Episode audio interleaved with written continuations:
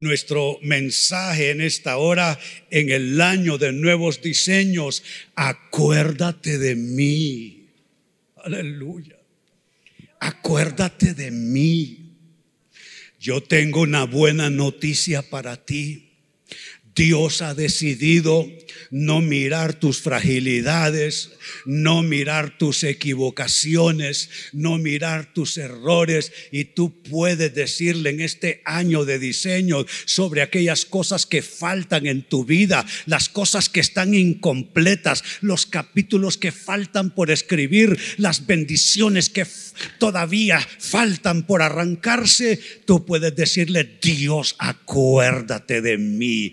Le digo a él cada mañana, cada tarde, cada noche, pensando en el año que estamos viviendo. Dios, acuérdate de mí. ¿Qué tal si levantas tú tus manos y le dices al Señor, acuérdate de mí? Bendito Dios. ¿De dónde nace este tema, amados hermanos? De la lectura del libro de Lucas, Evangelio de Lucas, capítulo 23 y verso 42. El hombre había literalmente arruinado su vida.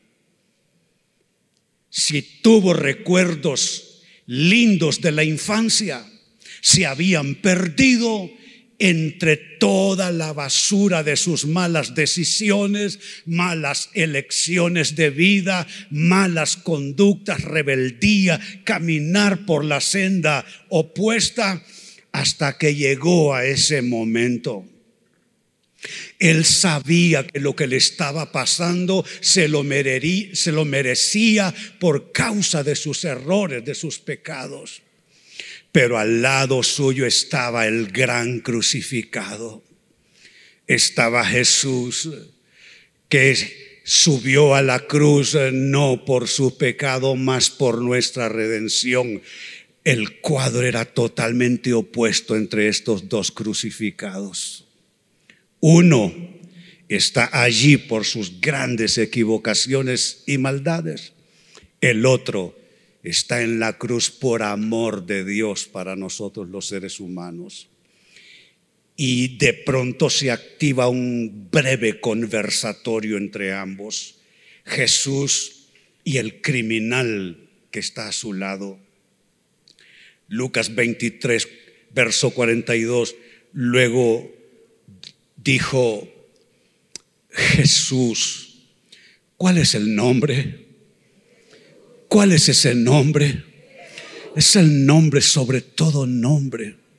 Único nombre bajo el cielo en, el cual podamos ser salvos. Le dijo Jesús, acuérdate de mí cuando vengas en tu reino. Y nosotros sabemos que, perdonen la expresión, olímpicamente fue abrazado por la gracia y la misericordia de Dios. Ese hombre no tuvo tiempo de enmendar sus caminos. Ese hombre no tuvo tiempo de replantear su vida y su historia, pero así es la gracia, la misericordia de Dios. Lo rescató de la ruina y le llevó a la promesa de su reino. Pensando no en ese hombre de la historia, pero pensando en nosotros también, hago este comentario en notas para ustedes. En infortunio y bajo el efecto de adversidades, producto de sus hierros en el caso de él y de nuestros hierros en el caso nuestro, clamamos al igual que este hombre acuérdate de mí. Sabes, se llama gracia de Dios. La gracia de Dios es favor inmerecido. Muchas veces sucede con nosotros que dejamos de experimentar el favor de Dios, el amor de Dios, los milagros de Dios en nuestras vidas, porque en lugar de ver a Jesús nos vemos a nosotros mismos y nos vemos cometiendo esos graves errores de los cuales muchos o casi nadie, y hasta es posible que nadie sepa de nosotros. Enfocados en nuestros hierros solo queda desdicha, infortunio opresión. Pero cuando sacamos la mirada de nuestras fragilidades y ponemos nuestra mirada en Él, podemos decir como este hombre, Señor, acuérdate de mí. ¿Cuál es la palabra? Acuérdate de mí. Y hago una pregunta en esta mañana. ¿Cuándo y dónde es que Dios se acordará de ti? Porque el hombre de la historia ya es historia, solo es para nuestra inspiración. Él ya no está, pero estamos tú y yo. ¿Cuándo es exactamente, cómo es exactamente que Dios se acordará de ti en medio de esta pandemia, la cual nosotros contradecimos diciendo que es un año de nuevos diseños en Dios? ¿Cómo? ¿Dónde se acordará de ti? Tengo tres respuestas en esta mañana. La primera, Dios se acordará de ti cuando las aguas te estén anegando. Óyelo bien. Se acordará de ti cuando las aguas te estén anegando. Aguas representan adversidad de cualquier tipo, problemas de salud, asuntos laborales, cuestiones financieras, problemas espirituales que no son menos agobiantes los problemas espirituales que los problemas materiales. Problemas de cualquier orden están contenidos y guardados en esto, aguas desbordadas, aguas que te están anegando. Y cuando eso lo estés viviendo en cualquier escenario de tu vida, en cualquier circunstancia, debes recordar que Dios también se acordará de ti cuando las aguas te estén anegando. Y mira qué maravillosa escritura es esta, yo la celebro. Génesis capítulo 8 y verso 1. Dios se acordó entonces de Noé. Aleluya. Dios se acordó de Noé en medio de aquella embarcación que por la primera vez se construyó, un medio para sostenerse en medio de las aguas, con todos los temores que eso supone en un mundo que se acabó por el juicio de Dios. No quedaba nada. Hizo Moisés varios intentos enviando un ave a ver si encontraba algún verdor y que volviera entre su pico con la noticia y el testimonio de que la, la, la vida había retornado a la tierra. Y los primeros intentos no tuvieron resultado. ¿Qué piensa uno cuando está en medio de una situación así, en medio de aguas de destrucción?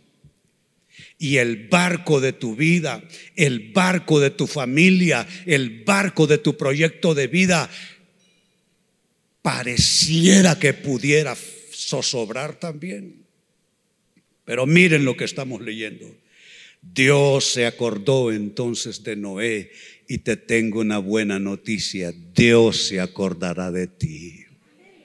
Cuando nadie más piense en ti, Dios pensará en ti. Cuando nadie mencione tu nombre, Dios mencionará tu nombre. Cuando nadie te mande un mensaje de texto o un correo electrónico, Dios te enviará su palabra. Dios pensará en ti. Se acordó Dios de Noé.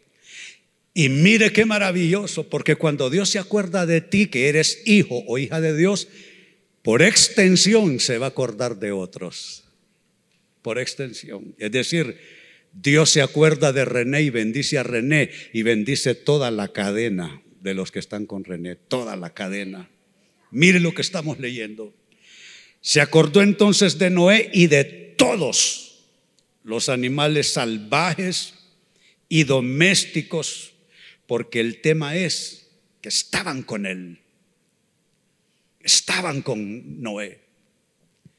Dios se acuerda de ti y se acordará hasta del último en tu cadena. hasta el último en tu cadena familiar.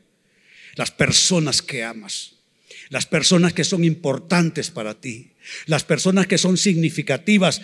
Puede ser que Dios bendiga a tu jefe, el que te contrató. Por causa tuya, Él nunca va a venir a la iglesia, pero por causa tuya, porque corre esa bendición hasta el último eslabón de la cadena. Dios se acordará de tu vecino impío que nunca se acuerda de Dios. Por causa de ti puede ser alcanzado. Ese familiar tuyo que te contradice y se ríe de ti porque vienes a la iglesia, Dios puede alcanzarlo a través tuyo. Se acordó entonces de Noé y de todos los animales salvajes y domésticos que estaban con él en el arca. Yo le pido a Dios que bendiga a los que están conmigo en mi arca. Yo le pido al Señor que bendiga a los que están contigo en tu arca. ¿Cuántos quieren que sean bendecidos los que están contigo en tu arca? Dios se acordará. Dios se acordará. Dios se acordará. Y noten qué pasa cuando Dios se acordó de Noé. Hizo que soplara. Me gusta eso. Me gusta esa frase. Hizo que soplara. Dios va a hacer que cosas soplen a tu favor, no en contra. Los vientos no te serán contrarios, te serán a favor. Los vientos llevarán amablemente tu embarcación hacia tierra firme. Dios hizo que soplara un fuerte viento sobre la tierra. ¿Y qué pasó, Lean, para mí? No los escucho. Las aguas comenzaron a bajar. Yo no sé de ustedes, pero en medio de esta pandemia y en este año de nuevos diseños, yo he visto que las aguas comenzaron a bajar. Problemas que estaban antes de la pandemia que uno diría se agravan con la pandemia. Es razonable pensar que en medio de una pandemia el problema se vuelva peor, más virulento, más agudo, más destructivo. Pero en medio de eso, de esa pandemia, yo he visto las aguas bajar. Alza tu mano derecha, yo declaro sobre tu vida que las aguas comenzarán a bajar. Y le hablo al problema tuyo actual óyelo bien, ese problema que nadie puede resolver para ti, ese problema por el cual has clamado a Dios, yo reclamo en razón de esta palabra de un Dios que se acuerda de sus hijos y de sus hijas, yo reclamo que Dios haga soplar un viento a tu favor y que las aguas comiencen a bajar. Problemas familiares, las aguas comienzan a bajar. Problemas en el trabajo o en la empresa, las aguas comienzan a bajar. Problemas con los hijos, las aguas comienzan a bajar. Problemas financieros, las aguas comienzan a bajar. Problemas espirituales, las aguas comienzan a bajar. Di conmigo, pensando en tu vida, las aguas comienzan a bajar. ¿Cuántos se gozan?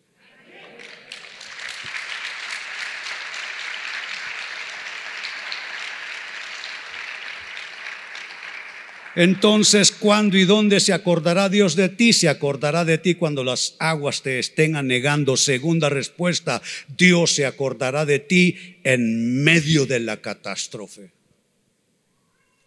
En medio de la catástrofe. Lo que define que Dios está con su pueblo no es lo que está pasando alrededor. Egipto estaba bajo severas plagas y visitación de juicio de Dios, así como las naciones en el planeta Tierra están bajo el trato de Dios, porque COVID-19 es mano de Dios apretando las naciones. Pero sabes que Dios esté con su pueblo no se determina por lo que esté pasando a nuestro alrededor. Y aunque haya catástrofe, óyelo bien, Dios se acordará de ti en medio de la catástrofe. Lo leemos en Génesis capítulo 19, verso 19. Dice, así arrasó Dios a las ciudades de la llanura.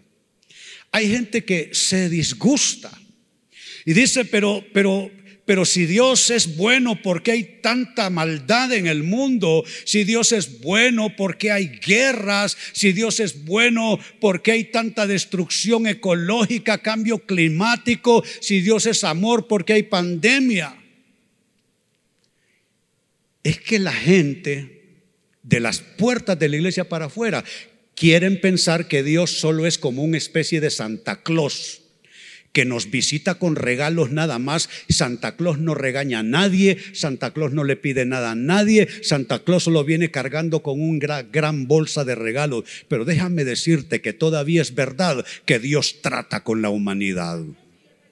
El mismo que destruyó Sodoma y Gomorra es el que está administrando y gestionando esta pandemia en busca de qué? De arrepentimiento que lastimosamente no se ve ni en gobernantes ni en gobernados.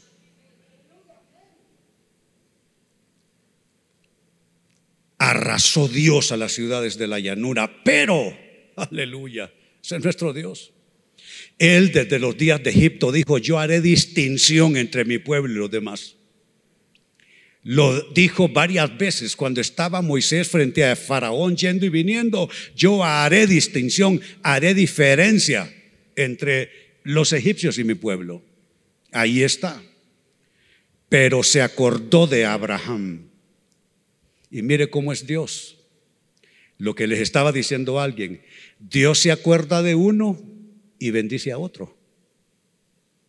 Dios se acuerda de uno y bendice a otro. No dice que se acordó de Lot. Lot fue un dolor de cabeza para Abraham en muchas ocasiones. Ese sobrino era sobrino de Abraham, era un problema. Lo tuvo que ir a rescatar incluso una vez que se lo llevaron unos, eh, unas bandas armadas. Lot no era lo mejor de la familia de Abraham. Cuando dispusieron la tierra y dijeron, bueno, dividámonos aquí, Lot escogió la mejor parte, según él, y dejó a Abraham por allá en la llanura. Lot no era la mejor persona, pero igual, nosotros tampoco lo somos. Pero donde quiero llegar es a eso. Se acordó de Abraham y sacó a Lot en medio de la catástrofe. Se acordó de Abraham y le bendijo al sobrino. Dios se acordará de ti, nena, tú que estás con tu mayor tesoro probablemente en esta vida. Dios se acordará de ti. Y cuando tú solo seas un recuerdo, Dios estará cuidando al 100, 24/7 a tu nena y a toda tu familia.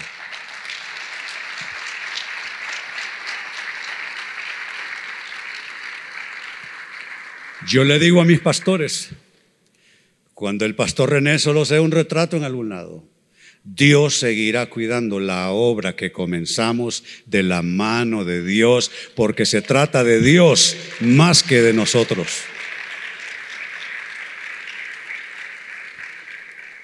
Entonces sacó a Lot de en medio de la catástrofe que destruyó las ciudades que había habitado, que es lo que he dicho, dónde y cuándo se acordará Dios de ti, se acordará de ti en medio de la catástrofe. Una pandemia es una catástrofe, pero Dios se acuerda de ti. Él te cuidará. Salud, trabajo, hijos si los tienes, cónyuges si los tienen, proyecto de vida, sueños, planes, todo. Dios se acordará de ti. Yo no sé de ustedes, yo no quiero caminar a solas en medio de la catástrofe. Yo no quiero caminar a solas en medio de la pandemia, donde están los que se han agarrado de Dios con ambas manos. Bendito su nombre, exaltado para siempre.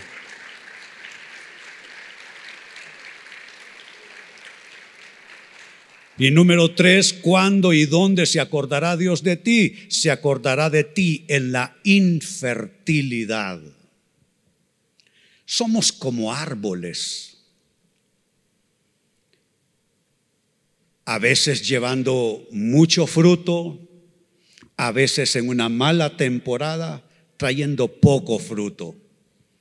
Así es la vida.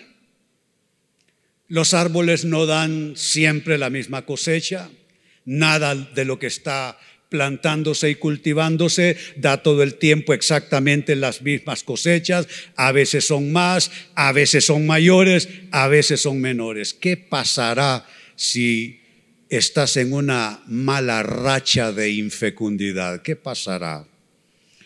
La buena noticia es que Dios se acordará de ti. Mira nuestra última escritura en esta mañana, primer libro de Samuel, capítulo 1, verso 19. Literalmente es una mujer que ansía tener un bebé. En ninguna época, en ninguna época, no importa de cuándo se trate en la historia de la humanidad, en ninguna época es fácil para una mujer quedarse sin concebir. Es parte no solo de la naturaleza en la mujer, pero es el parte del sueño de toda mujer. Y en las épocas bíblicas más agravado, porque en las culturas antiguas solo que las mujeres tuvieran hijas mujeres ya era un problema, porque todos en las culturas antiguas querían tener varones. Ser mujer en esas épocas y culturas era ser un ciudadano de segundo nivel. Bendito Dios que en Cristo no hay varón ni mujer, no hay esclavo ni libre. Somos iguales todos y nos debemos el mismo respeto. Y las mujeres son, tremendas, son tremendas las mujeres. Sí. Donde hay un buen hogar, hay una mujer tremenda. Aquí ya lo he visto. 45 años de pastor y donde veo un buen hogar, hay mujeres tremendas. Se lo dijo Pablo a Timoteo, tu abuela es tremenda y tu mamá es tremenda también. Por eso estás bien, Timoteo, porque hay mujeres tremendas. Pues esa mujer agravada su situación en épocas bíblicas. Dice el texto, al día siguiente madrugaron, venían de la casa del Señor.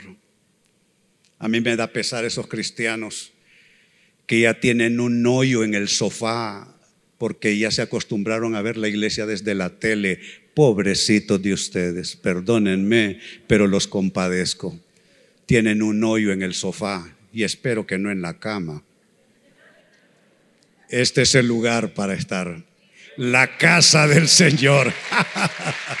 la casa del Señor.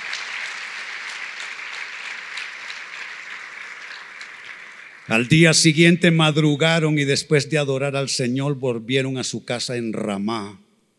Luego el Caná, que es el esposo, se unió a su esposa Ana. Qué lindo. El Señor se acordó de ella. ¿Cómo dice? El Señor se acordó de ella. Es el que se acuerda de ti. Lo que tú estás haciendo, hermana Claudia, para tus hijos, para tu familia. que estás haciendo, Oscar, Lilian? No solo para sus hijos, para sus nietos, lo que estás haciendo, pastor. Dios se acordará y bendecirá. No se ha acortado el brazo del Señor para proteger a su pueblo en el cielo no hay pandemia, en el cielo no hay crisis, en el cielo solo hay planes, planes para nosotros, aleluya.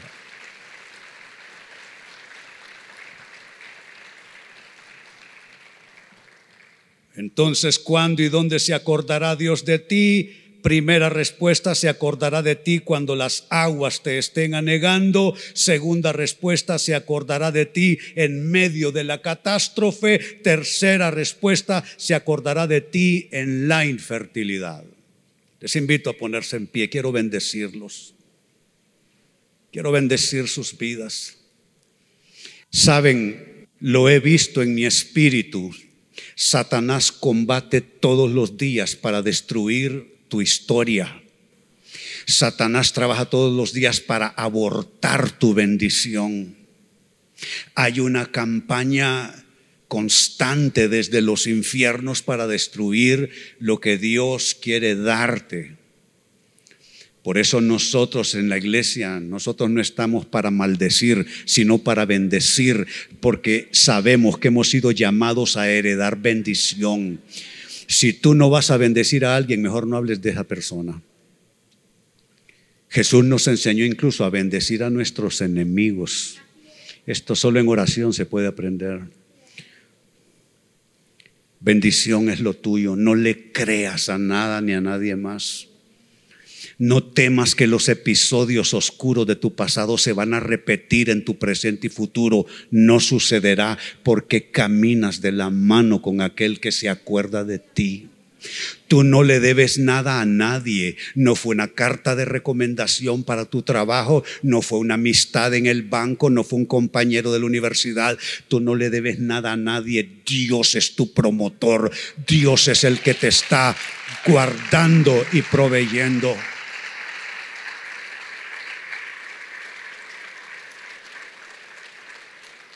Y si algo debes, se lo debes a Dios en todo caso. Alza tus manos. Padre, yo vengo a bendecir a tus hijos y a tus hijas.